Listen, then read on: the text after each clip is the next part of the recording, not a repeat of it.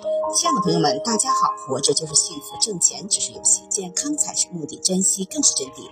欢迎收听水晶姐姐讲故事。今天的故事名字叫《徐姓的来源》。徐姓的始祖是远古时代协助禹治水有功的伯益。禹继位后，将伯益的儿子若木封在徐地。周时被吴国所灭，若木的子孙就以徐为姓。